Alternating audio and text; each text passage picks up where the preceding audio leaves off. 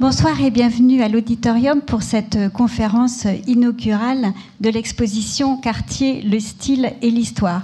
Notre invitée, Laure Dallon, est diplômée de l'École nationale des chartes et de l'Institut national du patrimoine. Entre 2009 et 2012, elle a été conservateur en charge des collections beaux-arts des musées d'Amiens, peinture, sculpture, dessins du XVIe au XIXe siècle, et elle a assuré le commissariat ou le co-commissariat de plusieurs expositions autour des collections amiénoises au sein du musée de Picardie et hors les murs. Elle est actuellement l'adjointe du directeur scientifique de la Réunion des musées nationaux Grand Palais depuis novembre 2012 et elle est commissaire de cette magnifique exposition consacrée à l'art et l'histoire de la maison Cartier. Merci beaucoup.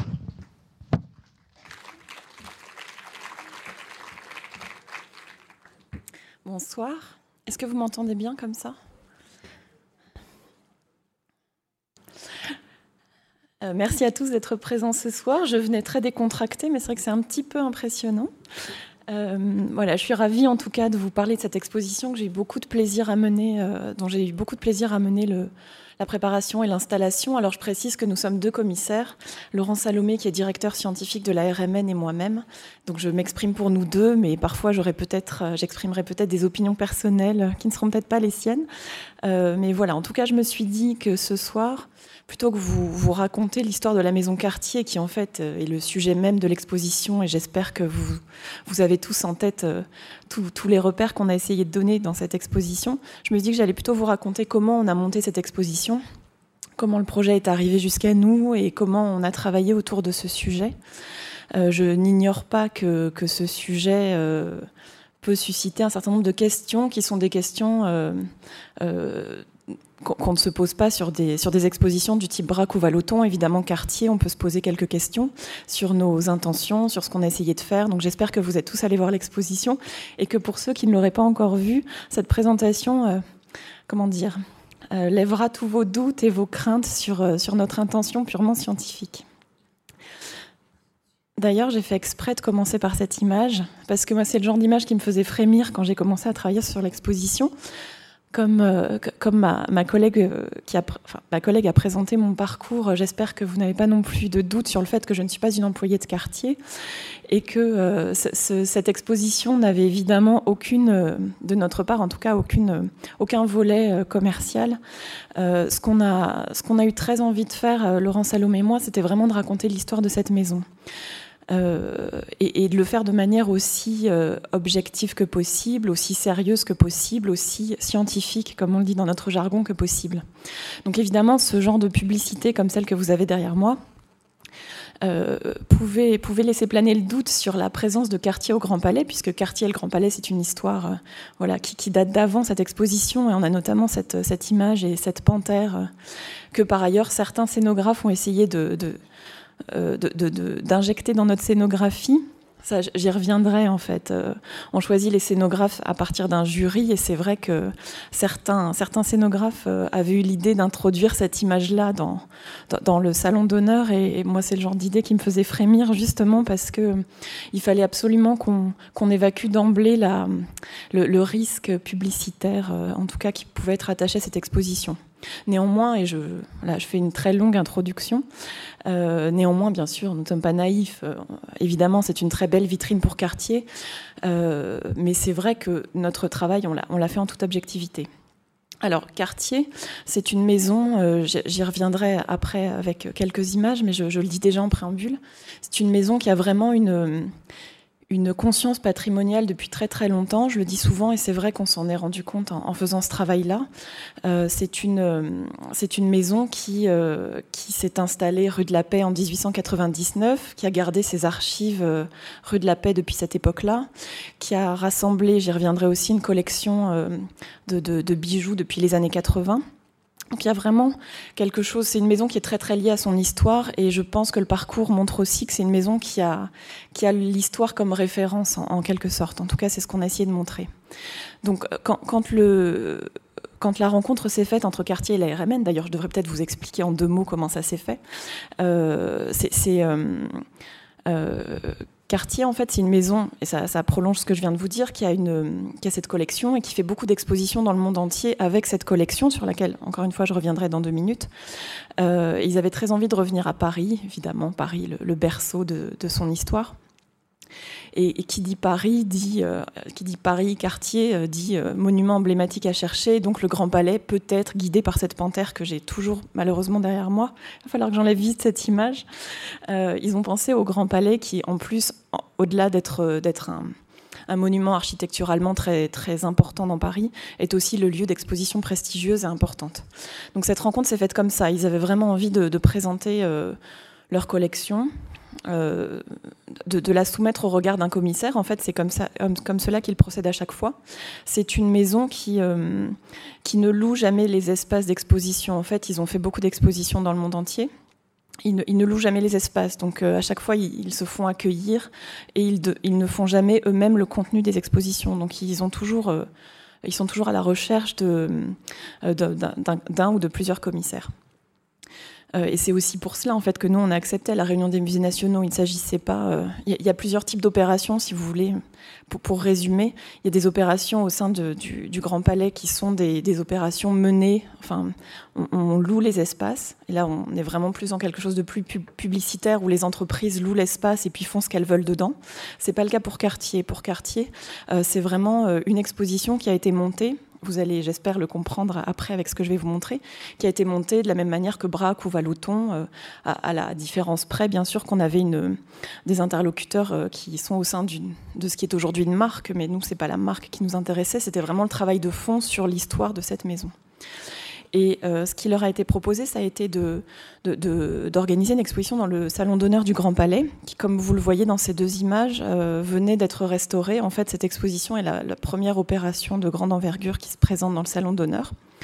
Il est vrai qu'il était en revanche peut-être il aurait été un petit peu délicat de présenter cette exposition dans ce qu'on appelle encore les galeries nationales, qui sont des lieux qui ont plutôt été dévolus jusqu'à présent à des, à des expositions de type plus beaux-arts ou des grandes monographies d'artistes ou des sujets transversaux tels Bohème, que vous avez peut-être vu dernièrement. Euh, le salon d'honneur, en revanche, est un espace en quelque sorte neutre euh, et qui pouvait se prêter à des expositions d'un type un petit peu nouveau et qui nous permettent de sortir un petit peu des, euh, des sentiers généralement battus au Grand Palais. Encore que, bien entendu, je, je prêche pour l'originalité de, chaque, de chacune de ces, chacune de ces manifestations. Mais c'est vrai que Cartier, c'était un sujet un petit peu particulier, un sujet, en plus, nous on l'envisageait comme ça, plus art décoratif. Donc le salon d'honneur qui, euh, qui accueille en général des défilés, ou des... il y a une, pièce de la comédie française qui a été jouée, ou des événements divers et variés, avait l'air de se prêter mieux au sujet. Donc, il a été décidé d'organiser cette exposition euh, dans des délais assez brefs. Donc, on a travaillé assez rapidement sur ce projet, euh, à peu près un an, un an et demi ce qui est assez peu pour préparer une exposition. Et donc, on a, on a investi ce lieu-là. Comme je vous le disais, euh, Cartier a organisé des expositions dans le monde entier. Là, on a quelques exemples. Alors à gauche, c'est l'affiche de l'exposition euh, de référence pour les Parisiens. Euh, en tout cas, ceux qui avaient eu le, plaisir et le privilège de la voir, c'était l'art de Cartier qui était présenté au Petit Palais en 1989-1990. Donc c'était la dernière, vraiment la dernière présentation de la production de Cartier, la production historique en quelque sorte de Cartier à Paris. L'affiche que vous avez à droite, c'est l'exposition du British Museum euh, qui a été pour nous, en tout cas, euh, comment dire, euh, qu'on peut considérer comme la, plus grosse, la plus ambitieuse des expositions Cartier. elle, elle avait eu lieu quelques années plus tard au British Museum et puis au Metropolitan. Mais là, vous avez un tout petit échantillon de, de couvertures de catalogues ou d'affiches d'expositions qui ont été présentées dans le monde entier à chaque fois, donc je le disais, dans des espaces qui n'étaient pas des espaces euh, loués pour ça, mais qui étaient, euh, qui étaient, qui étaient investis par, euh, par un commissaire spécifique. J'ai évoqué la collection Cartier. Alors, il faut évidemment que je, développe pour ceux qui, pour qui cet intitulé ne signifie pas encore grand-chose. donc, je vous le disais, Cartier a cette conscience patrimoniale, cette, ce, retour vers son histoire s'opère depuis déjà un certain nombre d'années. Et à partir de 1983, ils ont constitué ce qu'on appelle aujourd'hui la collection Cartier, c'est-à-dire qu'ils ont commencé à racheter des pièces historiques qui permettent aujourd'hui, avec à peu près 1500 pièces, de, brosser vraiment l'histoire de la maison depuis sa fondation en 1847 euh, jusque dans les années, ils vont jusque dans les années 90. Ces 1500 pièces sont, euh, rassemblent à la fois de la joaillerie, de l'horlogerie et des objets précieux. Euh, et euh, ce sont des, des, échantillons de cette collection qu'ils font voyager dans les expositions que j'évoquais précédemment. Donc là, bon, c'est juste un clin d'œil, mais j'ai pas beaucoup d'images pour cette collection parce qu'en fait, il y a beaucoup de pièces de cette collection qui sont présentées dans l'exposition. Évidemment, c'était le point de départ en fait de ce travail. Euh, nous, dans les 1500 pièces euh, de cette collection, nous avons choisi à peu près 500, 500 530 objets. Donc il a fallu les, il a fallu les choisir, ce qui n'a pas été une mince affaire, mais j'y reviendrai. Et puis j'ai évoqué très vite les archives. Euh, je vous le disais, Cartier s'est installé rue de la Paix en 1899. Ils ont conservé leurs archives là. ils ont par ailleurs conservé les, leurs archives aussi à Londres et à New York dans ces deux ces deux succursales en quelque sorte euh, qui ont été ouvertes euh, euh, au tout début du XXe siècle. Donc aujourd'hui, les archives de quartier, c'est à la fois quartier Paris, quartier Londres et quartier New York. Et ce qui est très intéressant, et c'est ça qui nous a intéressés, nous, historiens d'art, c'est que ces archives sont très exhaustives. ils ont vraiment conservé tout une très grande partie des choses qu'ils ont produites, c'est-à-dire à la fois les... Donc on voit ici on a une petite idée à travers ces quelques images du professionnalisme aussi, de la manière dont c'est géré. Euh, c'est géré d'une manière euh, voilà, tout à fait professionnelle, comme dans n'importe quelle euh, archive nationale ou départementale. Et puis on trouve des choses très très très diversifiées dans ces archives. Là, vous avez une photographie à gauche qui vous montre un plâtre, un registre, une photographie, un tirage noir et blanc. À droite, on a un des autochromes qui est présenté, photographie sur plaque de verre qui est présentée dans l'exposition ici le genre de choses en fait qu'on a eu que les, visiteurs des précédentes expositions quartier ont peut-être davantage vu, euh, notamment un, dessin tel que le dessin de gauche, qui est un dessin, euh, euh, un dessin achevé. Là, c'est le dessin du collier d'un collier pour la duchesse de Windsor. À droite, c'est en revanche quelque chose d'un petit peu inédit, une, une planche d'études des dessinateurs à partir de registres divers et variés. Euh, nous, ce qui nous, ce qui nous a beaucoup intéressé dans ces archives, c'était vraiment leur diversité. Et mm, il n'était pas question pour nous d'utiliser ces archives comme des, comme des décors ou comme des, des, seulement comme, des, comme de jolis dessins, de jolies feuilles qui pouvaient ponctuer le parcours. C'était vraiment de s'en servir pour illustrer notre propos et donc c'est pour ça qu'on trouve beaucoup de dessins euh, disséminés dans toute l'exposition à la fois des dessins donc, mais aussi des documents euh, complètement inédits, euh, le genre de choses que Cartier n'avait vraiment jamais, jamais sorti de ses archives et on a fait euh, avec eux beaucoup de découvertes, que ce soit des, des correspondances, de, des, des, souvenirs de voyage, comme, comme vous en voyez ici à l'image, ou des, cartons d'invitation comme on le voit ici en haut à droite. on a vraiment eu envie, nous, de piocher un petit peu à toutes ces... de piocher de manière assez large dans, dans cette ressource incroyable. Ce que je n'ai pas précisé d'ailleurs, peut-être que certains d'entre eux dans la salle, mais j'arrive pas à voir tous les visages, euh, c'est que nous avons trouvé chez Cartier aussi des interlocuteurs très très précieux. Et je le dis vraiment en toute sincérité, c'est ça aussi qui a été agréable dans ce travail, c'est qu'à partir du moment où on a accepté d'assurer ce commissariat, on a eu absolument euh, carte blanche, euh, rien ne nous a été imposé. en revanche, chez Cartier, il y avait des personnes avec des compétences très très très précieuses et qui n'ont eu de cesse de nous aider, de, porter à notre connaissance justement tel ou tel document, telle ou telle pièce et de répondre à nos innombrables questions. donc ça, c'est vrai que c'était extrêmement précieux et on a trouvé on a trouvé des interlocuteurs euh, à la fois pour, les, pièces, pour l'histoire de la maison, pour, euh, euh, les archives, ce qui nous permettait évidemment de croiser avec ce que nous, on pouvait découvrir par nous-mêmes. Donc, à partir de ces archives et de la collection, il a bien fallu faire des choix. Euh, ça, c'est la, la, partie, euh, je sais pas, sais pas comment dire si c'est la partie euh, amusante ou la partie frustrante ou la partie difficile, un petit peu vertigineuse sur ces 1500 pièces. Alors, nous ne les avons pas toutes vues, mais quand même, je ne cherche pas à attiser votre jalousie en précisant ça, mais évidemment, on les a, on les a quand même vues de près, on a pu les toucher parfois. On me demande souvent si j'ai porté des diadèmes, donc ça, non, ça, ça, je n'ai jamais fait. À mon grand regret, parce que j'aurais pu, j'aurais pu frimer un petit peu aujourd'hui chaque fois que je réponds non à cette question, ça me désole. Mais bon, j'ai essayé de rester professionnelle. Et non, d'ailleurs, j'en profite pour préciser que je ne me suis pas fait offrir de bijoux non plus, puisque ça, c'est une autre question. Pas plus que je n'ai eu de prêt pour le vernissage. Voilà, je crois que j'ai balayé l'ensemble des questions que toutes mes amies m'ont posées euh, en boucle. Euh, donc voilà, donc en tout cas, on a la manière dont on a procédé, en fait, si vous voulez, c'est on a vraiment, alors je n'ai pas précisé ça non plus, j'ai dit que nous, sommes historiens d'art tous les deux, Laurent Salomé et moi-même. nous ne sommes pas du tout spécialistes ni l'un ni l'autre de joaillerie. Donc c'était un vrai défi pour nous de, travailler sur cette exposition et je pense, J'espère que, aucun d'entre vous ne, pense le contraire, mais je pense que ça fait aussi partie des, des, richesses de ce projet. Ça a été justement finalement qu'on puisse poser un regard euh, tout à fait euh, neutre, euh, sans a priori, et sur la joaillerie et sur cette création de chez Cartier. Alors, ce qu'on a, a veillé à faire, c'est à ne pas dépasser les années 70. J'espère que vous l'avez remarqué, justement pour, pour signifier ce fossé, que, euh, ce, fossé entre la, fin de l'exposition et ce que fait Cartier aujourd'hui. Moi, je suis absolument incapable de, de vous parler de ce que fait Cartier aujourd'hui. Euh, voilà, on a vraiment essayé de faire un, un travail d'historien, d'historien d'art et, de regarder, euh, de, de, regarder les formes. En fait, il y a quelque chose que je n'ai pas dit, donc je, je fais quelques petites digressions. J'espère que vous arrivez à me suivre. L'exposition s'appelle Cartier le style et l'histoire. Et ce sous-titre qu'a trouvé Laurent Salomé, mon co-commissaire, m'a été très précieux à chaque fois que j'ai dû expliquer le projet parce que euh, c'est un sous-titre qui résume tout à fait notre, notre ambition et, notre, notre intérêt sur ce sujet, en fait, le style et l'histoire. On n'a pas du tout cherché à s'improviser euh, spécialiste en technique, par exemple. Donc c'est pour ça qu'il n'y a pas grand-chose sur des questions techniques dans l'exposition.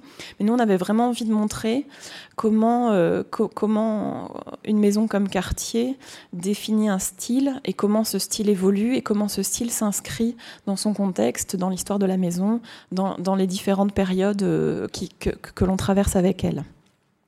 Euh, donc c'est avec tout ça à l'esprit qu'on a fait cette sélection. Donc finalement, je digresse pas tant que ça. Je reviens à ma liste d'œuvres. Euh, évidemment, chaque, bijou, chaque objet nous a semblé fascinant au premier coup d'œil. Après, il a fallu il, a fallu faire des choix. Euh, notre première liste était absolument interminable et, euh, et c'était pas du tout raisonnable. Je précise qu'aujourd'hui, euh, l'exposition qui est présentée dans le salon d'honneur rassemble à peu près 9, ce qu'on appelle 950 numéros, donc euh, 950 cartels à lire. Et dans ces 950, il y a ces 550 euh, pièces à peu près quartier que j'évoquais, une cinquantaine de, de choses extérieures ou différentes que j'évoquerai un petit peu après, et puis euh, si je ne me trompe pas dans le décompte, à peu près 300-350 euh, documents d'archives. Euh, et tout ça, ça a été le fruit de sacrifices atroces. Donc on a vu évidemment beaucoup plus de choses. Mais ce qu'on a essayé de, retirer de tout ce qu'on voyait, c'était vraiment les choses qui nous semblaient signifiantes. Il ne s'agissait pas juste de, se faire plaisir avec tel ou tel petit objet. On avait vraiment envie, nous, de euh, que l'histoire soit fluide, que les, regroupements dans les vitrines tels que vous les avez vus, sur lesquels je reviendrai un petit peu plus tard, euh, soient euh, clairs et que qu'on évite l'anecdote ce, qui, nous semblait avoir moins d'intérêt. et le même le même travail s'est opéré sur les objets, mais aussi sur les dessins. Encore, euh, même pendant, même pendant l'installation des œuvres, euh, on a dû renoncer à un certain nombre de choses parce qu'on se rendait compte que c'était soit, soit, soit redondant, soit, soit, soit trop serré, soit voilà. Euh, il ne s'agissait pas d'assommer le visiteur dès la deuxième partie puisqu'il y en avait huit. Donc, donc on, a, on a aussi fait des choix comme ça en essayant de, de nous mettre à la place du visiteur. Euh, mais c'était à chaque fois, je le redis, des sacrifices terribles.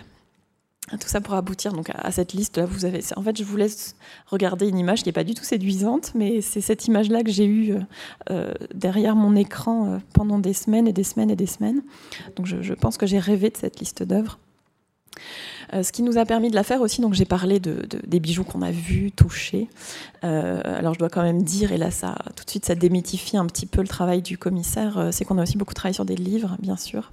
Et c'était d'autant plus facile sur ce sujet-là qu'en fait Cartier a publié, alors j'ai pas les dates, mais ces trois volumes ont été publiés il n'y a pas si longtemps que ça, ils sont assez complets. Il y a un volume, là vous avez une petite idée, une petite composition euh, réalisée rien que pour vous dans mon bureau. Petite idée euh, de ces grands volumes qui présentent la joaillerie, les objets précieux et l'horlogerie. Euh, et à chaque fois, les objets sont présentés grandeur nature ou grandeur réelle, ce qui permet quand même d'avoir une, idée assez précise de, l'objet que l'on choisit quand on s'appuie sur ces, sur ces livres-là. Et bien sûr, le retour doit toujours se faire entre le livre et l'objet. Donc on a quand même fait des vérifications ensuite avec les pièces, mais on a surtout travaillé à partir de ces documents-là. Le même travail, il a fallu l'opérer, donc je, le précisais à partir des archives, une liste aussi, rien que pour les archives à gauche, et puis à droite, vous avez juste une, vague idée de ce à quoi pouvait ressembler mon écran aussi quand, quand il fallait synthétiser un petit peu tous les choix qu'on avait pu faire. Alors, euh, là, j'ai parlé du travail qu'on a effectué euh, au sein, de, la collection Cartier.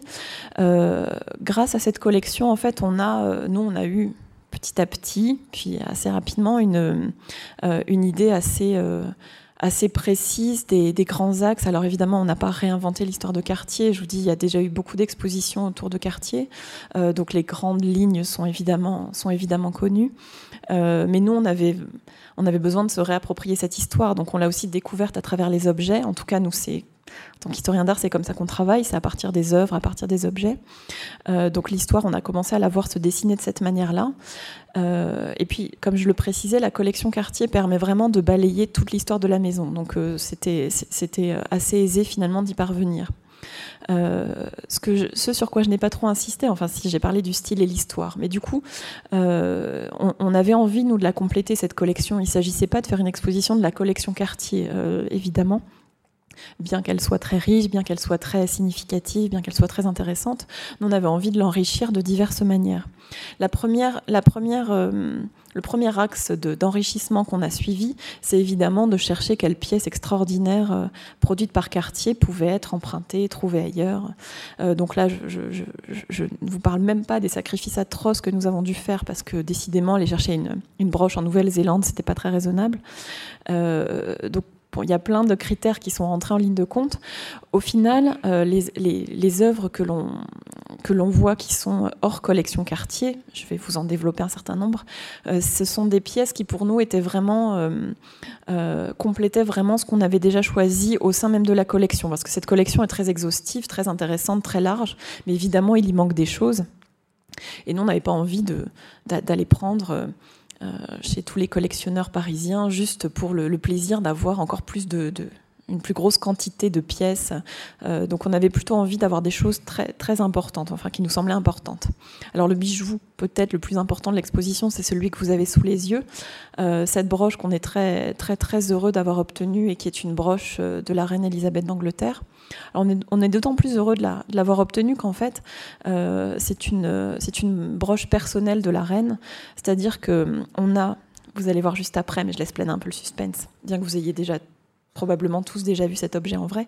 Il y, a, des pièces qui, à Londres, appartiennent à, ce qu'on appelle la Royal Collection, qui est gérée comme une collection euh, de musée. Et puis, il y a aussi des pièces qui appartiennent en propre à la reine. Euh, et c'est le cas de cette broche. Donc, euh, évidemment, il est plus compliqué d'obtenir un, oui franc et direct de Sa Majesté la Reine que des conservateurs de la collection, de la Royal Collection. Donc on a fini par obtenir cette broche. Euh, alors ce que je n'ai pas précisé, c'est qu'on a, hum, enfin, j'ai fait un parallèle avec des expositions comme Braque ou Valoton. On a vraiment géré cette exposition quartier de la même manière, c'est-à-dire euh, quand on emprunte des pièces euh, dans le monde entier, en général, on, envoie des courriers très officiels qui sont signés par notre président, dans lesquels on argumente telle ou telle demande. on a procédé exactement de la même manière. donc tout s'est fait de, manière aussi professionnelle que possible et aussi transparente. Bon, évidemment, avec la reine d'Angleterre, c'est un petit peu plus compliqué. Donc là, les contacts de quartier Londres nous ont été bien utiles, mais le fait est qu'on a fini par obtenir cette broche euh, qui nous semblait importante pour plusieurs raisons. D'abord, cette broche s'appelle la, broche Williamson, du nom du, diamant rose qui se trouve logé en son sein. Ce diamant est un diamant euh, assez exceptionnel. Euh, qui a été trouvé par un géologue euh, du nom de Williamson et offert à la reine parce qu'il devait certainement pas savoir quoi faire de ce diamant. Plutôt que l'offrir à sa femme ou à sa mère, eh bien, il l'a offert à sa reine bonne idée. Du coup, quelques années plus tard, elle a demandé à, Cartier de, réaliser une monture pour pouvoir la porter en broche. Et Cartier a réalisé, donc, euh, dans les années 50, cette broche fleur euh, absolument ravissante. Euh, les, diamants roses aujourd'hui font partie des pierres les plus, les plus rares et les plus recherchées, ce qui explique la, valeur aussi de ce bijou. voilà, j'espère que vous avez tous vu cette broche dans l'exposition. Nous, on était presque encore plus plus, ému en la voyant parce que, parce que comme vous pouvez le, constater, en photo elle est jolie, mais en vrai elle est encore mieux. Et c'est pas le cas à chaque fois, donc là c'était le cas. autre bijou qui provient de la, Royal Collection, cette fois-ci la collection, la collection royale, c'est ce diadème. Alors là, évidemment, on avait une petite... sans, sans on, dire, on est resté très professionnel, mais on a pu aussi être un petit peu séduit par l'histoire récente de ce diadème. Euh, et donc voilà, ça fait partie des, petits plaisirs qu'on s'est accordés, mais en même temps c'était un plaisir euh, qui rejoignait notre intérêt scientifique pour la, production de quartier. Ce diadème à l'eau donc, que portait euh, Kate Middleton, que vous avez tous reconnu à gauche. oui, je dis tous reconnus parce que j'ai découvert à cette occasion que tous mes collègues messieurs savaient très bien qui était Kate Middleton et, et ça, ça parlait d'elle dans le couloir quand triomphalement j'ai annoncé qu'on avait son diadème. Non, on, se, on se, on, se, découvre, euh, comment dire je me suis découverte à minauder euh, ou, à, me réjouir de choses qui, voilà, ne pensaient pas m'émouvoir autant, mais j'étais très émue euh, qu'on obtienne ce diadème. Donc en fait, au-delà de la petite anecdote, excusez-moi pour cette digression, c'est un diadème à l'eau des années 30, un diadème de 1936 qui avait été euh, acheté, qui avait été produit pour le stock, euh, c'est-à-dire produit sans commande particulière par Cartier Londres et acheté par le duc d'York avant qu'il ne devienne roi. Il l'a offert à sa femme, la reine de la, mère de la reine Elisabeth. Donc la, reine Elisabeth l'a obtenu pour ses 18 ans. Euh, et elle l'a par la suite prêté à sa sœur, prêté à sa fille, et donc prêté, prêté à, la future, à la fiancée, euh, à la fiancée de son petit-fils. Euh, mais c'est un diadème tout à fait emblématique de ce que pouvait faire euh, Cartier-Londres dans les années 30. Donc, d'un point de vue, point de vue formel, c'est aussi un bijou tout à fait intéressant.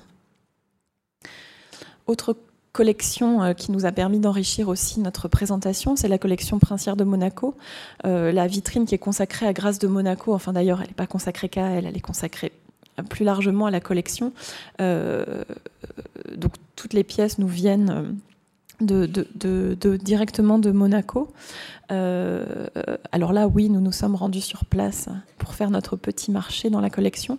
Euh, ce qui était intéressant dans cette collection, plus que dans n'importe quelle autre, c'était le mélange qu'il y avait entre des pièces protocolaires, officielles un petit peu, telles que les pièces que que la princesse peut porter sur l'image que vous avez devant vous.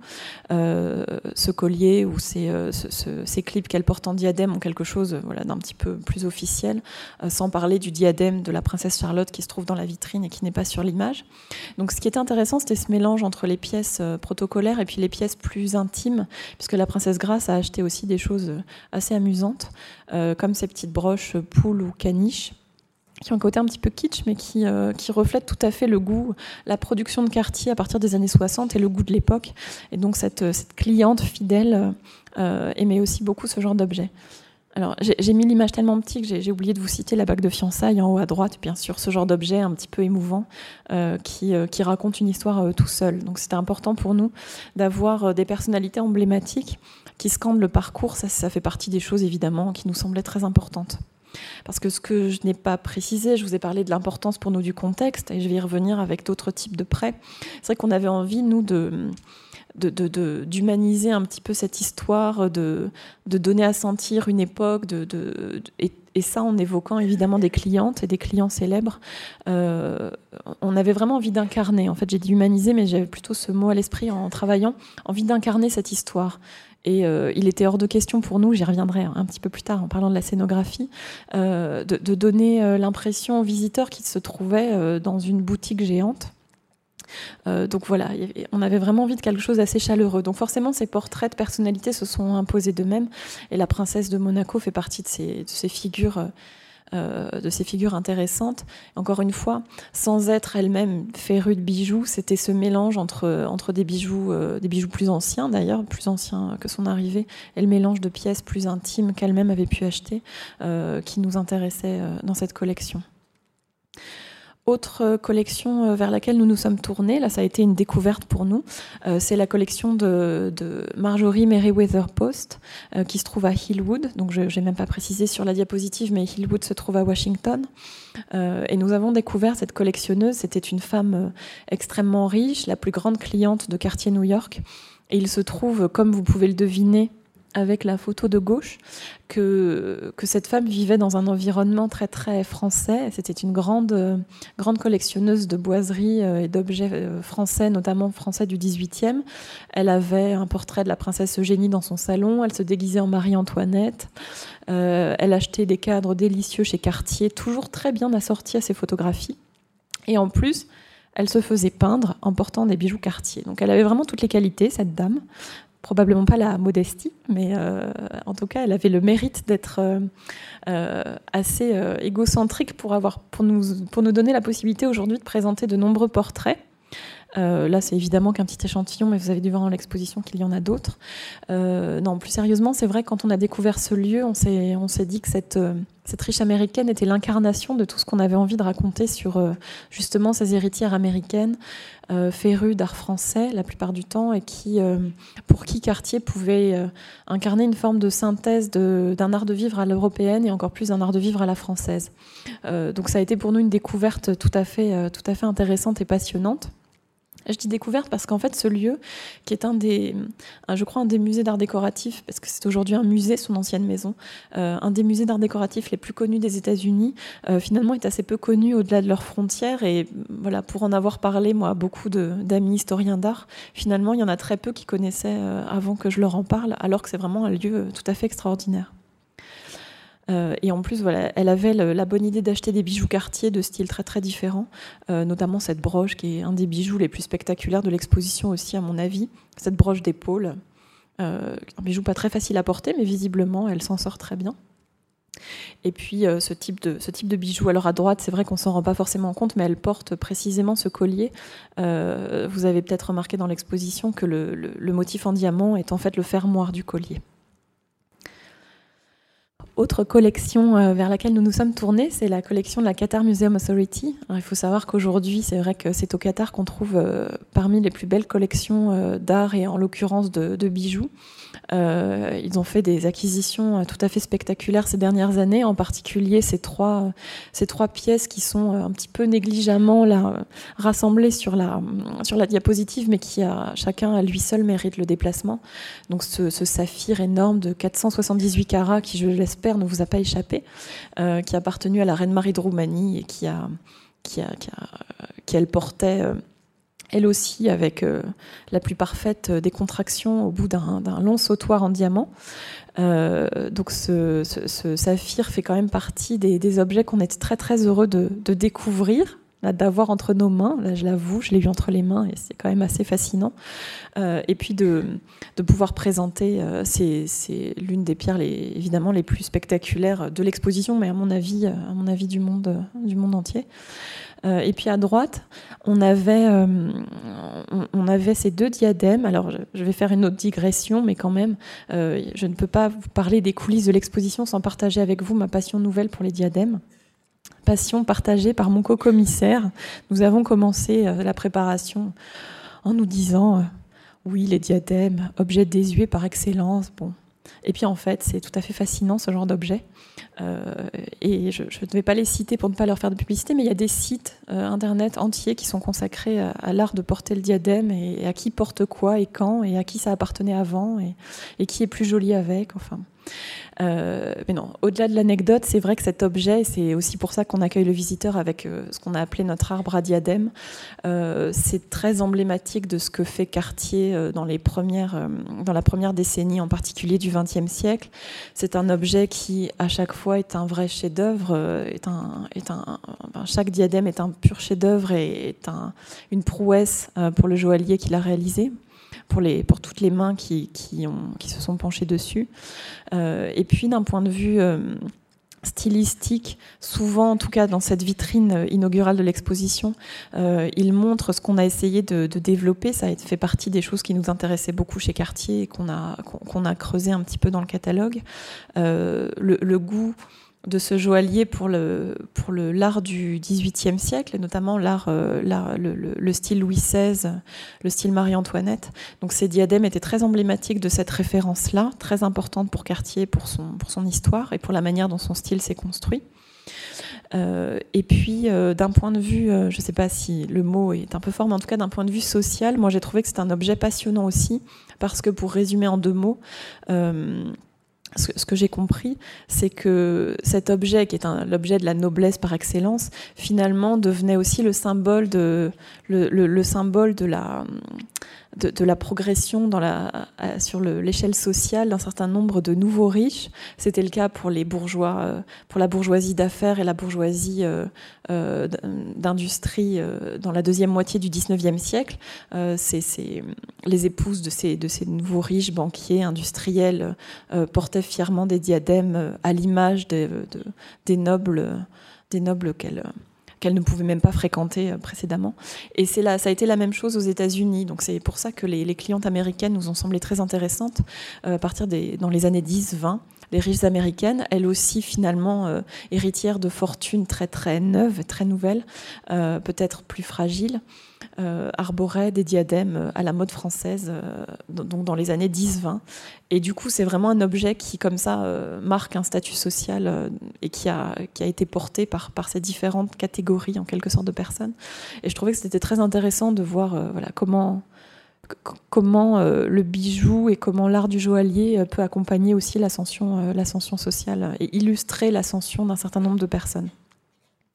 Voilà, j'ai fait une digression, mais en tout cas, c'est pour ça que pour nous, c'était important d'avoir aussi quelques diadèmes supplémentaires. Je vous dis, comme on est devenu féru de diadèmes, on s'est dit, euh, allons-y, euh, il faut qu'on en ait le plus possible. Alors, des objets peut-être un peu plus modestes, mais qui étaient très importants pour nous aussi, euh, qui étaient toujours bien sûr des objets de chez Cartier, qui proviennent du musée des arts décoratifs. Alors je m'appuie sur cette diapositive pour faire une autre digression. Euh, la collection Cartier, comme je vous l'ai dit, c'était joaillerie, horlogerie, objets précieux. Et pour nous, c'était très important de montrer la diversité de la production de Cartier. J'espère que ça se sent dans l'exposition. Euh, on imagine qu'on va avoir un joaillier, un horloger à la rigueur, pourquoi pas. Euh, en revanche, tous les objets, accessoires, euh, toutes ces boîtes, toutes, ces, toutes ces, inventions du quotidien, c'est une chose à laquelle, en tout cas, nous, on s'attendait moins, qui nous a relativement surpris, et je pense que ça peut surprendre aussi le visiteur. Du coup, c'était important pour nous d'avoir ce, ce, genre de pièces aussi.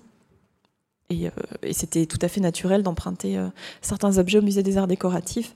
À droite, on a euh, une de ces plantes à la, à la Fabergé, dans lesquelles Cartier s'est illustré, en particulier dans la première décennie du XXe siècle, et qui qui, déjà nous donne un, indice, si on en avait besoin, en tout cas un indice supplémentaire sur le, goût qu'a Cartier, qu'a ce joaillier pour la virtuosité. Il y a toujours le, souci de la performance, en quelque sorte, mais sans jamais oublier euh, euh, un, sens de l'équilibre et un, sens esthétique euh, tout, à fait, affirmé.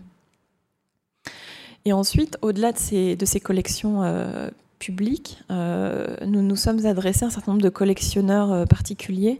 Là encore, avec l'idée que ne valait la peine finalement d'être sollicité que des pièces exceptionnelles. Euh, c'est le cas de ce collier de chien du Maharaja de Patiala. Collier de chien qu'il portait lui-même, je tiens à le préciser, au cas où certains d'entre vous auraient des doutes. c'est en fait un collier rat de cou euh, et, ce que vous voyez là, ces petites pierres jaunes anodines, évidemment, ce sont des diamants jaunes assez énormes. Euh, il était tout à fait euh, intéressant pour nous d'avoir ce, collier de chien dans la mesure où la collection Cartier possède ce, collier, ce collier de cérémonie du Maharaja, et que en plus, alors peut-être que, j'espère que vous l'avez tous bien noté, vu dans le cartel, et que ce ne sera pas une atroce déception pour vous de la prendre comme ça. C'est le seul bijou de l'exposition qui présente des pierres de synthèse, notamment le, gros diamant jaune et les grosses pierres euh, sont des pierres euh, sont des pierres de synthèse qui ont été réalisées après la, le, après euh, après que Cartier a retrouvé ce collier disparu pendant des décennies et donc pour lui redonner son éclat il était compliqué de remettre les pierres d'origine donc il a été décidé d'utiliser des pierres de synthèse ce qui n'est pas le cas pour ce collier. Donc c'était intéressant aussi d'avoir les deux l'un à côté de l'autre. Je reste sur, bloqué sur les diadèmes. Euh, ici, un diadème soleil, toujours qui provient lui aussi d'une collection particulière, qui est un type de diadème que Cartier a produit euh, très tôt, dans la, première décennie du XXe siècle, et qui nous semblait intéressant. Et, typiquement, ce genre de diadème, on ne, les trouvait pas euh, au sein de la collection. Donc ça aurait été dommage de ne pas montrer ce genre de choses, que Cartier fait donc très très tôt.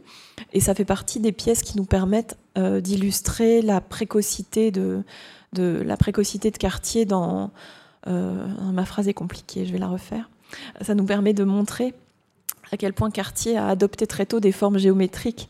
Euh, et ça fait partie aussi des, choses que l'on essaie de montrer, je ne sais pas si on, les démontre, mais en tout cas qu'on essaie d'illustrer dans l'exposition.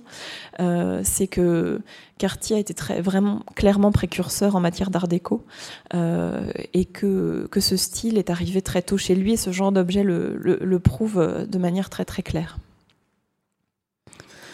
autre diadème, et là c'est moins le diadème qui, nous intéresse que la pierre.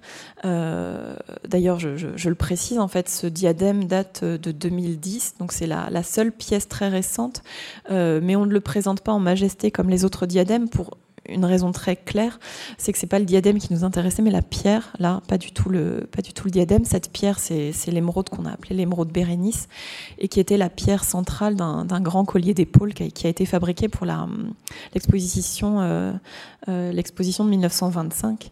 Donc cette pierre, l'avoir retrouvée grâce à Cartier et pouvoir la présenter, c'était très très important pour nous qui avions l'intention de consacrer une, une, une petite place dans le parcours à cette exposition euh, très importante dans l'histoire de Cartier, qui se révèle à ce moment-là être un des joailliers vraiment les plus importants de Paris, si ce n'est le plus important de Paris.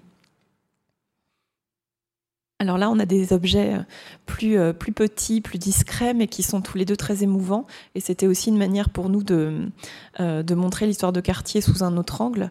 vous avez vu des bijoux somptueux jusqu'à présent, là, voilà, des choses plus modestes.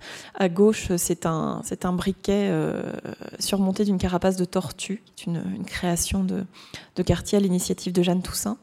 Et puis à droite, alors pardonnez, pardonnez-moi, c'est une photographie en noir et blanc. C'est une étoile jaune. J'espère que vous l'avez remarqué dans l'exposition pour ceux qui, l'ont déjà parcouru avec attention. Euh, cette étoile jaune, euh, elle a été redécouverte il n'y a pas très très longtemps. C'est une étoile qu'une femme a demandé à Cartier de, réaliser à partir de, en fondant ses, bijoux de baptême et de communion.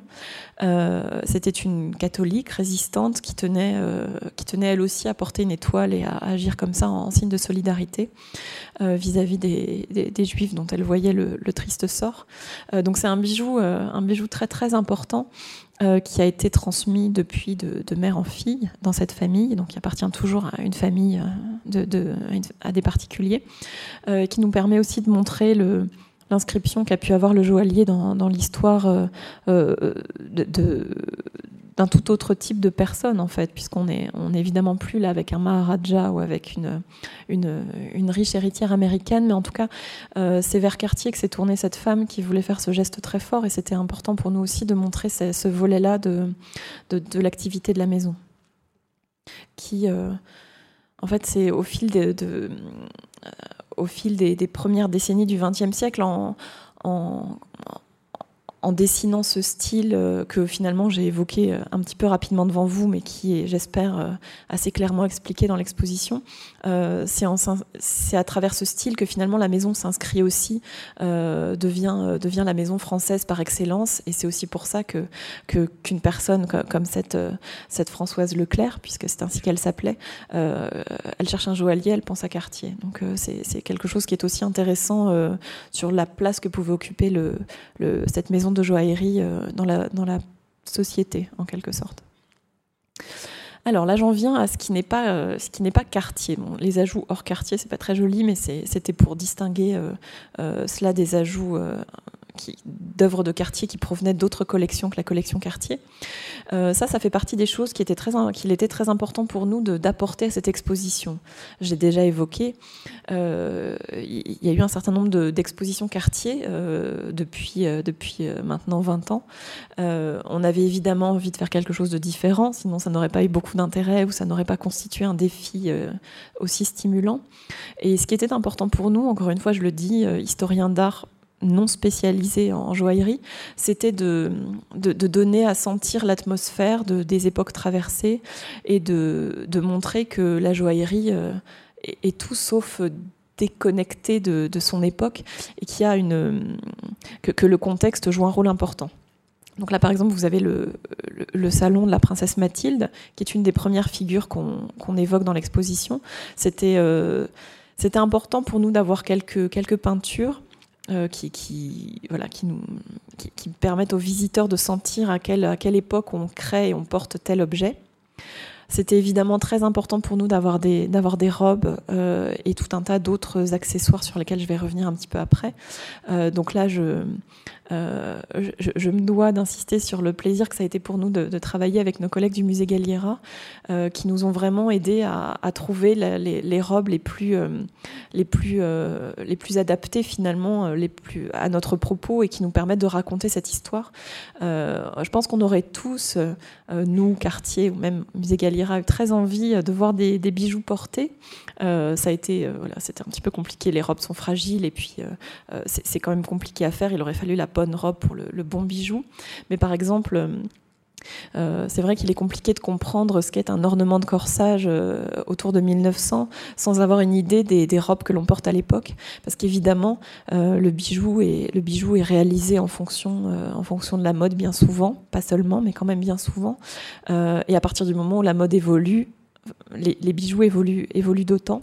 Donc l'ornement de corsage, par exemple, tel qu'on en voit euh, dans, les premières vitrines de l'exposition, euh, c'est un bijou qu'on ne peut plus voir à partir du moment où, les lignes se simplifient et où les, matériaux euh, choisis se fluidifient. donc c'est sur des, robes très, particulières qu'on peut les porter. Donc pour nous, c'était pour cette raison et toujours dans, l'idée de, créer une atmosphère et d'incarner un d'incarner un petit peu cette création. Euh, c'était très important pour nous d'avoir, des robes et je pense que les, quelques robes qu'il y a dans l'exposition sont tout à fait significatives des liens qu'il peut y avoir entre le, la création des joailliers et la, et, la création des couturiers. À droite, vous avez un, papier peint qui était aussi un autre moyen d'évoquer euh, à la fois une époque, un contexte, mais aussi, et c'est ça qui était important pour nous, même avec les robes, c'était de montrer que les sources d'inspiration de quartier, évidemment, euh, sont aussi les sources d'inspiration d'autres créateurs. Et là, avec un papier peint de ce type, on voit bien que le, néo-18e était en vogue chez un certain nombre de créateurs. Euh, un, des, un, des, apports aussi qu'on était très content de, pouvoir nourrir, c'était euh, le, à travers ces planches de la Gazette du Bon Ton. Alors je ne sais pas si, fasciné par les bijoux, si vous avez pris le temps de regarder ces, euh, euh, ces planches qu'on a disséminées dans la première partie, enfin dans la, première moitié de l'exposition. La Gazette du Bon Ton, qui au passage, je vous le signale, si vous voulez briller en société, c'est ça qu'il faut lire, euh, pour savoir comment vous comporter, comment porter votre chapeau. Alors, mesdames, c'est un petit peu misogyne, mais euh, c'est quand même bon, il est quand même bon de savoir ce qu'il était recommandé aux, aux messieurs et aux dames en 1910-1920. Par exemple, ici, vous avez euh, tout un article sur ce qu'il faut fumer et comment. Alors c'est plus très politiquement correct, mais vous avez tout un tas d'autres très bons conseils. Et c'était, euh, je, plaisante un petit peu, mais c'était intéressant pour nous aussi d'avoir ce type d'illustration et ce type d'article dans l'exposition, puisqu'ils euh, nous permettent de, donner à sentir vraiment à quelle clientèle pouvait s'adresser Cartier. Et on voit dans une planche comme celle de droite, évidemment, euh, on peut imaginer que finalement toutes ces créations fabuleuses peuvent être portées avec une certaine désinvolture, peut-être apparente, mais en tout cas une certaine désinvolture par, par les têtes couronnées ou par les femmes fortunées de l'époque. Autre exemple d'association euh, robe, papier, peint. Euh, et là, ça me permet aussi de faire déjà une petite incursion sur les questions scénographiques que je n'ai pas encore abordées. Euh, les scénographes que nous avons retenus euh, nous ont proposé aussi de. Je pense qu'ils avaient compris qu'on avait très envie de, de cette, cette, idée d'incarnation et de contexte, et donc ces petites scénettes qui ponctuent le, parcours étaient quelque chose qui nous tenait aussi un petit peu à cœur. C'est toujours très fantaisiste parce que les choses associées ne sont évidemment pas associées telles quelles dans, dans la réalité, mais c'était une manière de montrer que qu'on a des univers euh, assez cohérents et que tel bijou s'inscrit s'inscrit dans tel dans tel contexte. Le noir et blanc, par exemple, comme vous pouvez le voir ici, euh, n'a pas inspiré qu'un joaillier comme Cartier. Il a aussi inspiré un couturier, euh, il a pu inspirer d'autres types d'artistes. Ce que nous avons emprunté aussi au Palais Galliera, ce sont un certain nombre d'accessoires comme ces chaussures ou ce, bandeau, mais également, je ne l'ai pas mis en photographie, c'est dommage, un, ravissant maillot de bain, très facile à porter pour celles qui, qui auraient fait attention. Euh, voilà, c'était une autre manière. Alors les chaussures sont dans la petite scénette que j'évoquais, mais le bandeau, par exemple, on euh, on l'a choisi pour le mettre dans cette vitrine consacrée à la ligne droite et montrer que Cartier euh, glisse du diadème au bandeau. Euh, sans jamais complètement oublier le diadème, je vous rassure. Mais glisse du diadème au bandeau, euh, et que dans la mode, on a aussi euh, des objets et des accessoires qui sont créés en fonction de, cette, de ce goût pour la ligne droite et pour la, pour la ligne horizontale, en particulier autour de la tête. Et tout cela se marie fort bien avec, avec des, des, sautoirs en diamant et des bracelets, des bracelets géométrisés en diamant, rubis. saphir, etc. autre, une autre collection à laquelle on s'est adressé, c'est un autre lieu, c'est la Bibliothèque Musée de l'Opéra, qui des, qui dépend de la Bibliothèque nationale de France. Et là, comme vous pouvez le voir sur cette image, euh, nous nous sommes adressés à eux pour évoquer les ballets russes, euh, très importants dans l'histoire de quartier, avec cette, euh, cette explosion de couleurs. Alors, je dis très important pour l'histoire de quartier, mais pas, pas, que, évidemment, pour l'histoire de, de, la, de la haute couture, de la couture et de, même de, des arts des arts plastiques, euh, mais c'était très intéressant pour nous de, montrer en un ou deux objets, une ou deux œuvres complémentaires, l'apport euh, l'apport réel de ces ballets russes sur les choix de couleurs que peut faire le joaillier à l'époque. Alors à droite, qu'il n'y ait pas de confusion, ce n'est pas une coiffe créée par Cartier, c'est de la pure pacotille, euh, mais c'était une coiffe euh, créée pour une des danseuses des ballets russes en 1910 et qui nous permet voilà, d'avoir une idée des associations de couleurs qui étaient pratiquées euh, par cette troupe et qui a révolutionné la manière dont on pouvait justement envisager les combinaisons de couleurs à l'époque. Donc un autre exemple de, de, planche de la Gazette du Bon Ton. Autre exemple de ces associations qu'on a pu faire entre les robes et les papiers peints. Euh, ce, type de robe, par exemple, l'idée, c'était, n'était pas de, de, montrer sur quelle robe était portée, quel bijou. C'était plus d'évoquer le fait que les joailliers, euh, les joailliers puisaient aux mêmes sources que les couturiers et vice versa, et que quand Cartier fait de l'exotisme, euh, il n'est pas le seul à faire de l'exotisme, mais qu'au contraire, on a euh, convergence de, de, réflexion chez un certain nombre de créateurs. Et d'ailleurs, c'est ce qui est expliqué. Donc, j'ironisais sur la Gazette du Bon Ton, c'est pas gentil du tout, parce que dans Voyage en Chine, justement, l'article commence sur sur l'explication du journaliste qui en tout cas le, constat que fait le journaliste que on, puise à l'exotisme euh, à tous les niveaux euh, chez, tous les créateurs et qu'il y en a voilà en a partout du Japon de l'Égypte de l'Inde etc donc pour nous c'était important et ça faisait partie des choses qu'on avait envie d'illustrer. Alors on brasse euh, un peu plus d'un siècle d'histoire. On a certes un grand espace, mais 1200 mètres carrés, c'est vite rempli malgré tout. Euh, donc tout ça, évidemment, ce sont juste des évocations. On ne pouvait pas se permettre de creuser à chaque fois. Donc c'était un petit peu frustrant pour nous. On aurait bien aimé développer à chaque fois ces liens ou aller chercher encore d'autres objets. On aurait pu trouver euh, quantité d'autres choses. mais on avait plus envie finalement que le parcours soit ponctué et qu'on qu'on mette une petite idée dans la tête du visiteur, euh, même si cette idée, on ne pouvait pas l'approfondir, mais qu'en tout cas, il y ait quelque chose de fluide dans la manière de parcourir cette histoire.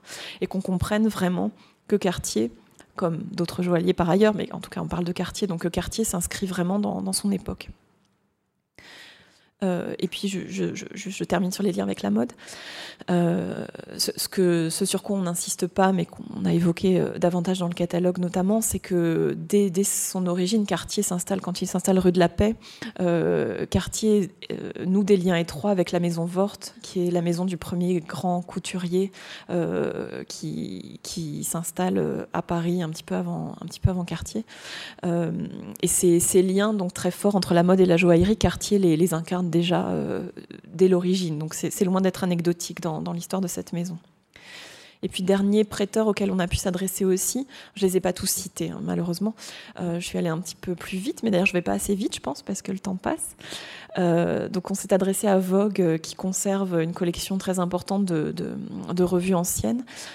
Euh, vous avez peut-être remarqué la sélection qu'on en a faite. Ici, évidemment, on remarque plus euh, l'explosion de couleurs sur la, sur la couverture de gauche, mais la, la, jeune femme porte euh, une boucle d'oreille quartier.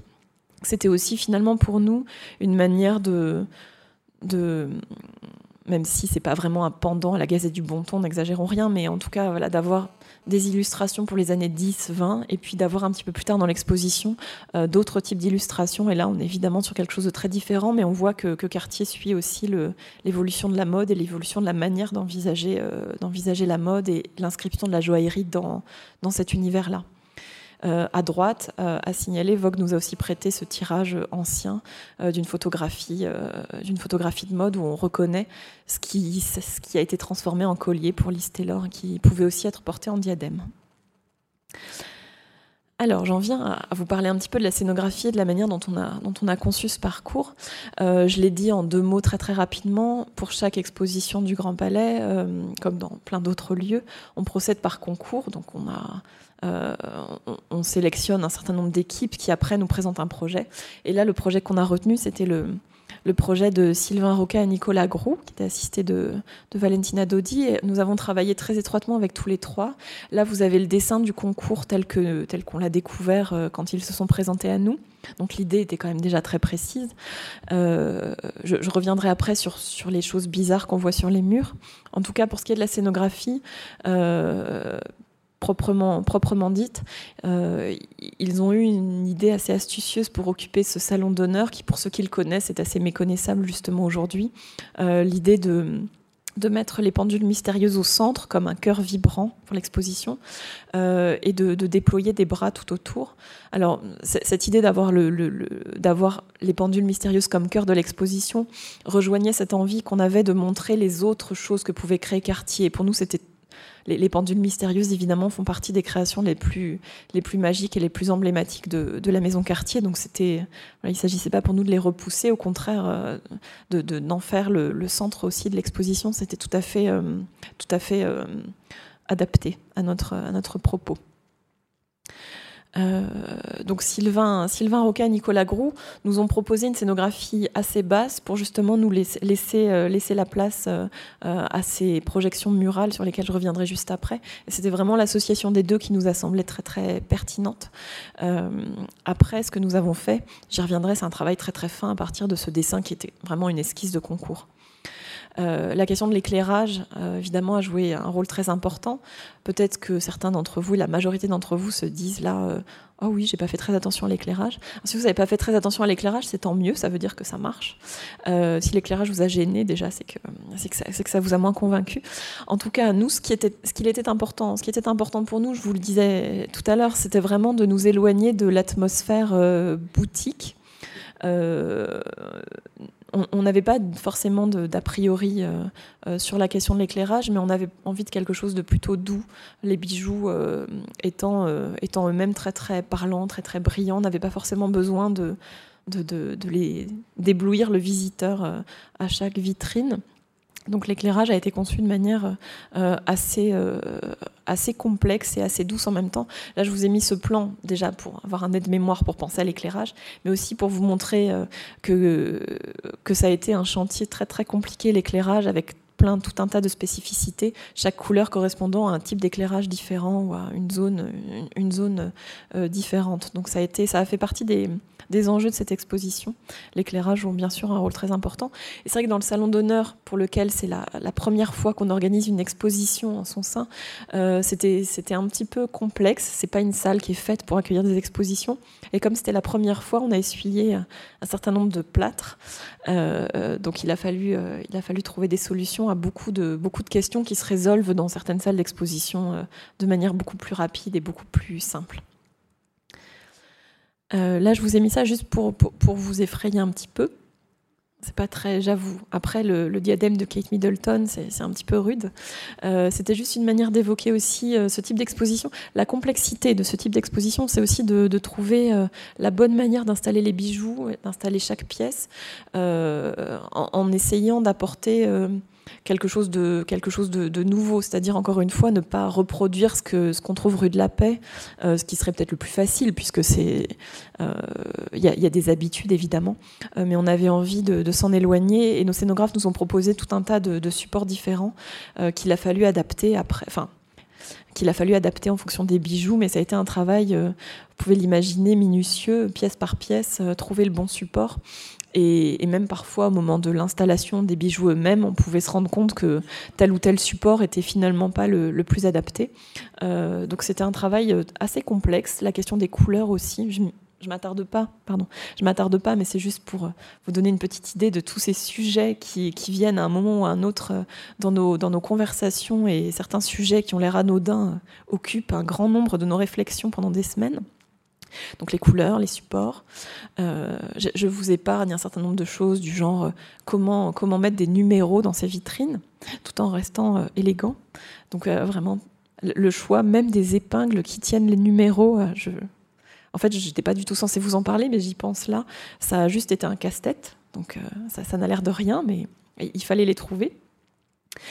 Euh, donc si je reviens à la manière dont on a travaillé avec les scénographes, on a travaillé à partir de ce type de documents, donc vitrine par vitrine. On a, on a, on a une, une activité euh, intensive de, repositionnement, de regroupement et savoir ce qui allait le mieux avec quoi. Et là encore, euh, sur le papier, on prend des décisions et parfois il faut aussi les adapter dans, devant les bijoux eux-mêmes, devant les supports, dans les salles. Mais ça, c'est voilà, j'en parle, il n'y a rien de dramatique, c'est le propre de chaque exposition.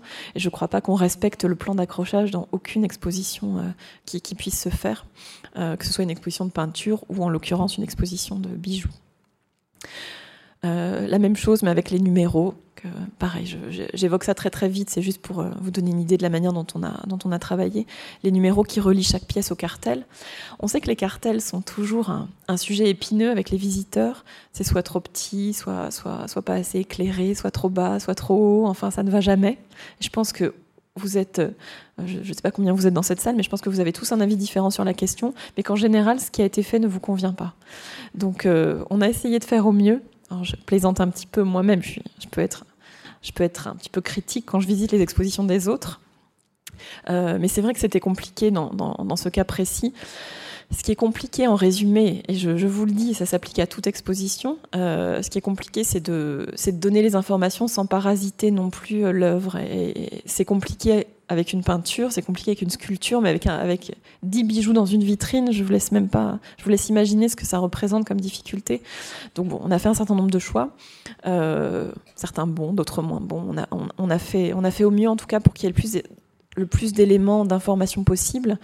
Euh, si je reviens sur, euh, sur une question d'ordre plus général, c'est vrai que le style et l'histoire, bon, c'est un, un, un, beau, une belle intention, euh, mais il était vraiment important pour nous de la raconter cette histoire. Et c'est pour ça aussi que c'est important de ponctuer le parcours d'un certain nombre de textes, donner des informations sans assommer le visiteur. Donc on a 950 objets à regarder. Si on les regarde tous, évidemment, il ne s'agit pas de donner des informations tout le temps, tout le temps en permanence.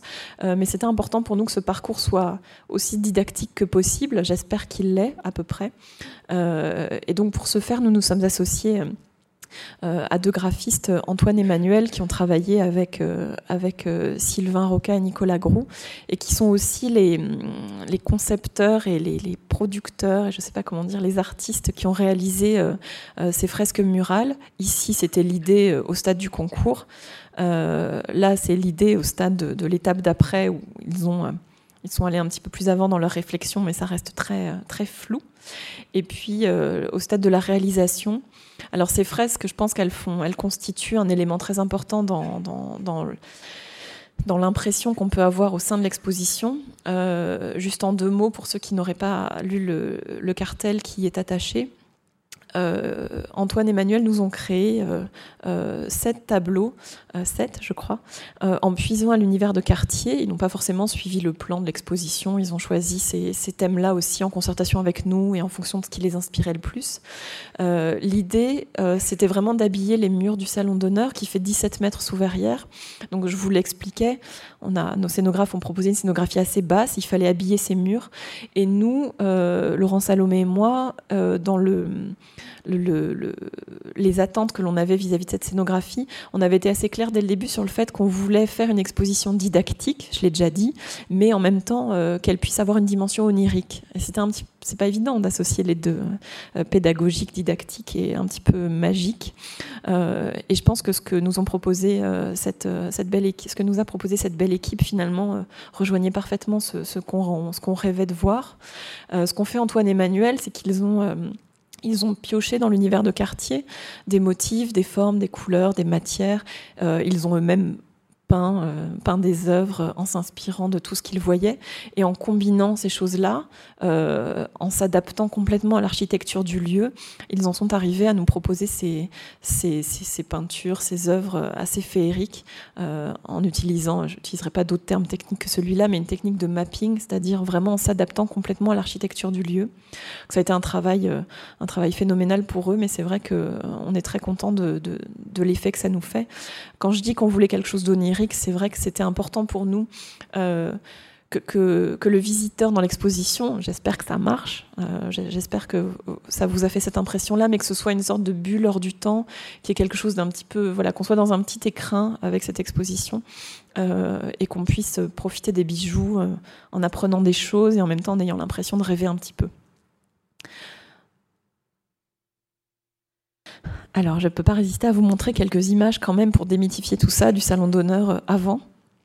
Donc quelques images du, montage. Montage d'exposition, c'est toujours assez terrifiant. On se demande comment on va pouvoir réussir à arriver à quelque chose de magique, surtout quand on en est à ces stades-là. Euh, mais ce sont évidemment des, moments, euh, très, excitants et il faut résoudre un certain nombre de problèmes que je ne citerai pas, euh, dont je ne vous ferai pas la liste ici. C'est vrai que pour aboutir à quelque chose, on se retrouve finalement au début en face de vitrines qui sont juste des, des espèces de grandes choses emballées dans du plastique et qui après deviennent deviennent des choses un petit peu magiques.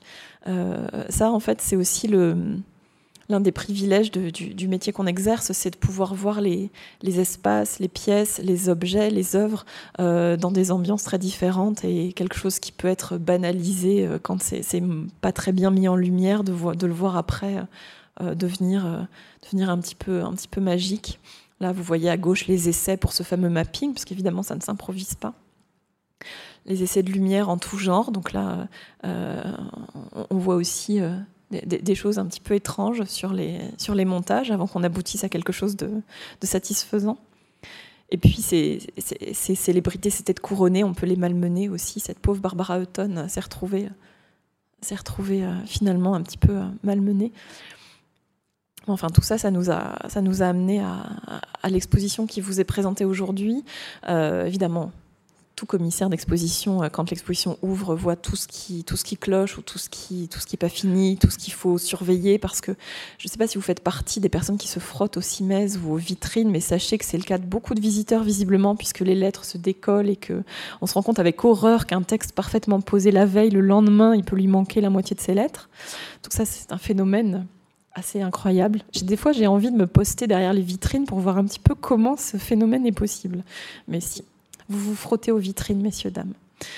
Donc nous sommes ravis, l'exposition vit et en même temps c'est vrai que euh, c'est une exposition qu'on a eu grand plaisir à voir se remplir.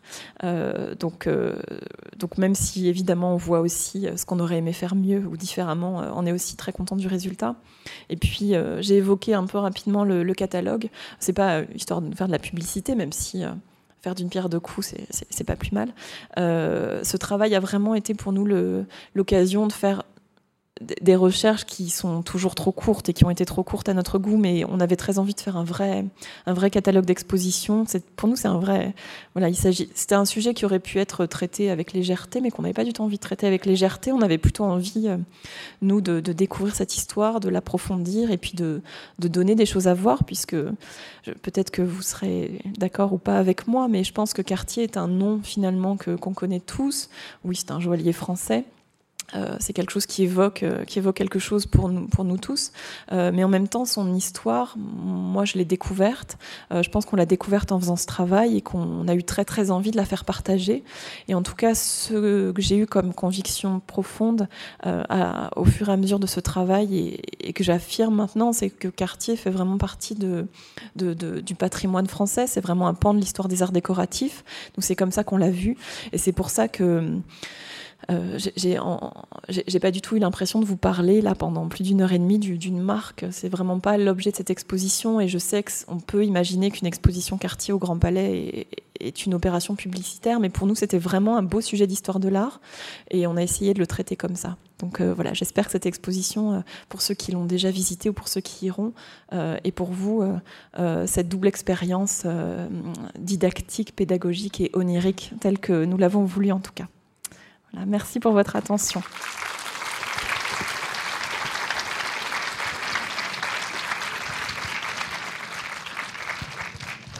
Merci beaucoup.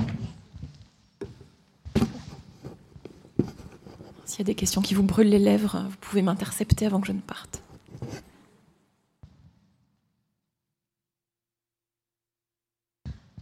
J'ai un micro.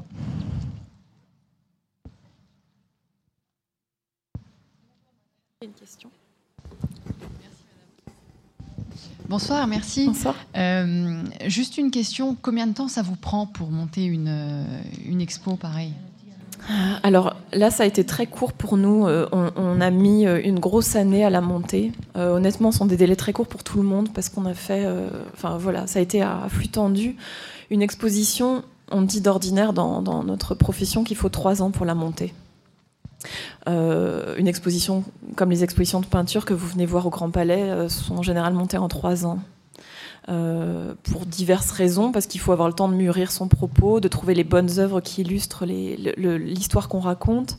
Certains musées demandent des délais importants avant pour pouvoir accepter une demande de prêt. Euh, on ne peut pas appeler un collègue au bout du monde et lui demander une pièce, une pièce dont on a besoin dans, dans, deux ou trois mois. Ça, ça se fait pas. En général, on nous répond non. Donc, il faut anticiper. Les musées américains, il leur faut des délais particuliers. Les musées anglais aussi. Donc on a fait ça en un an, aussi parce qu'on avait cette ressource de la collection Cartier, euh, qui était le noyau de notre exposition, mais c'est vrai que c'était quand même très court.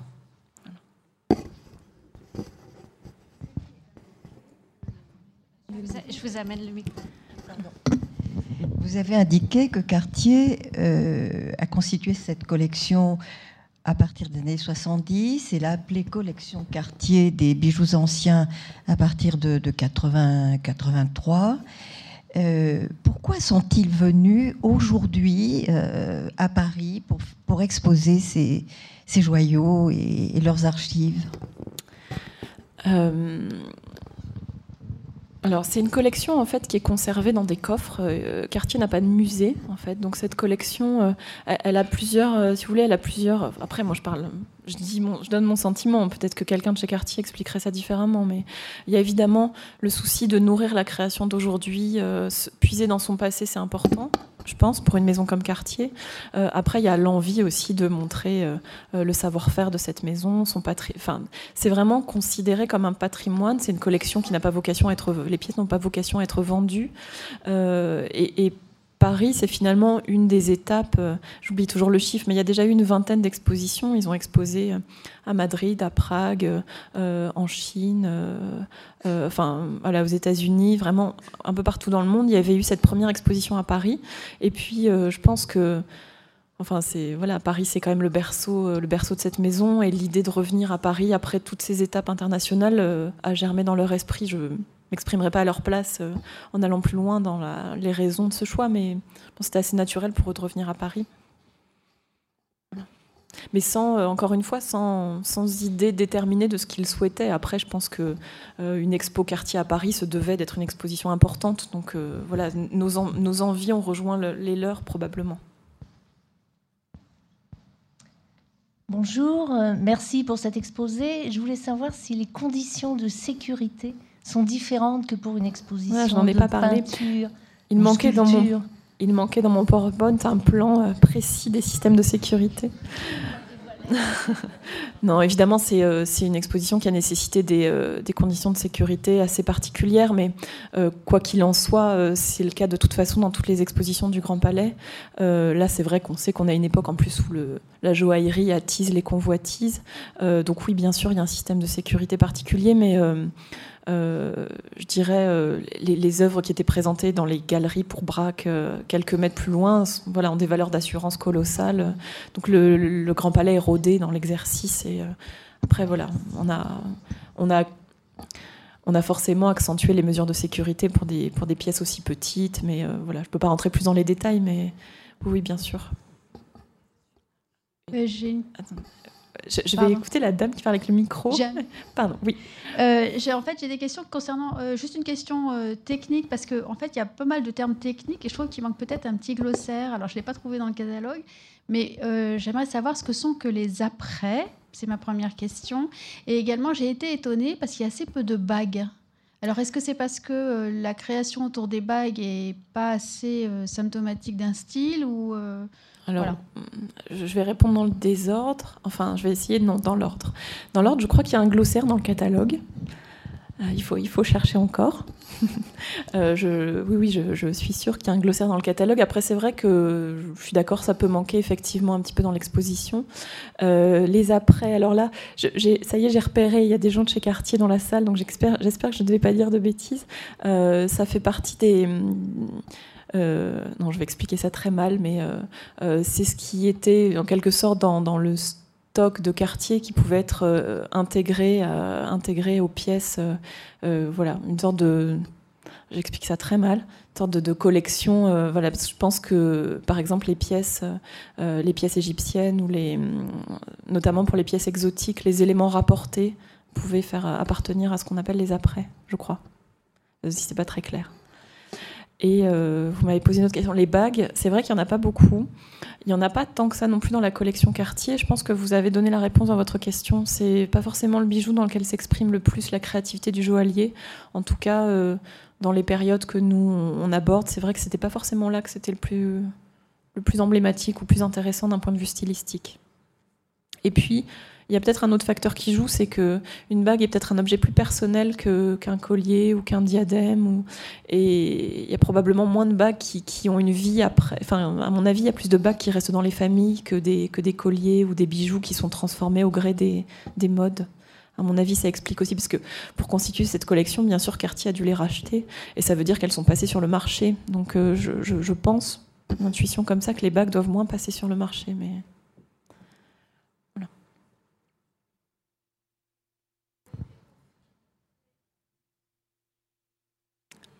Alors, on me demande s'il y a eu des refus de prêts.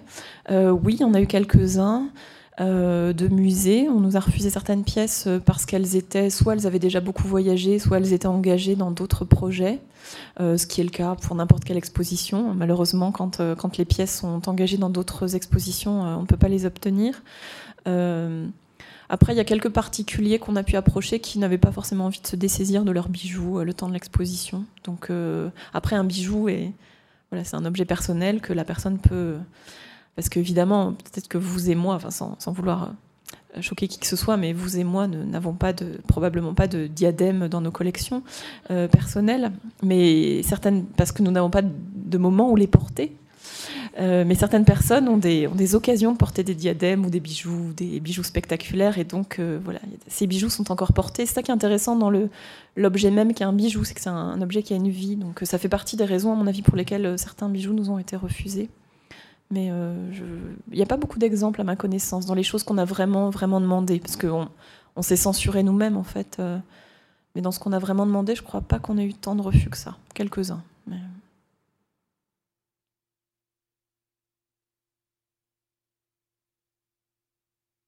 Je vous remercie pour ces questions. Bonne soirée. Et donc nous vous donnons rendez-vous euh, mercredi prochain pour euh, l'histoire de la rue de la Paix. Merci.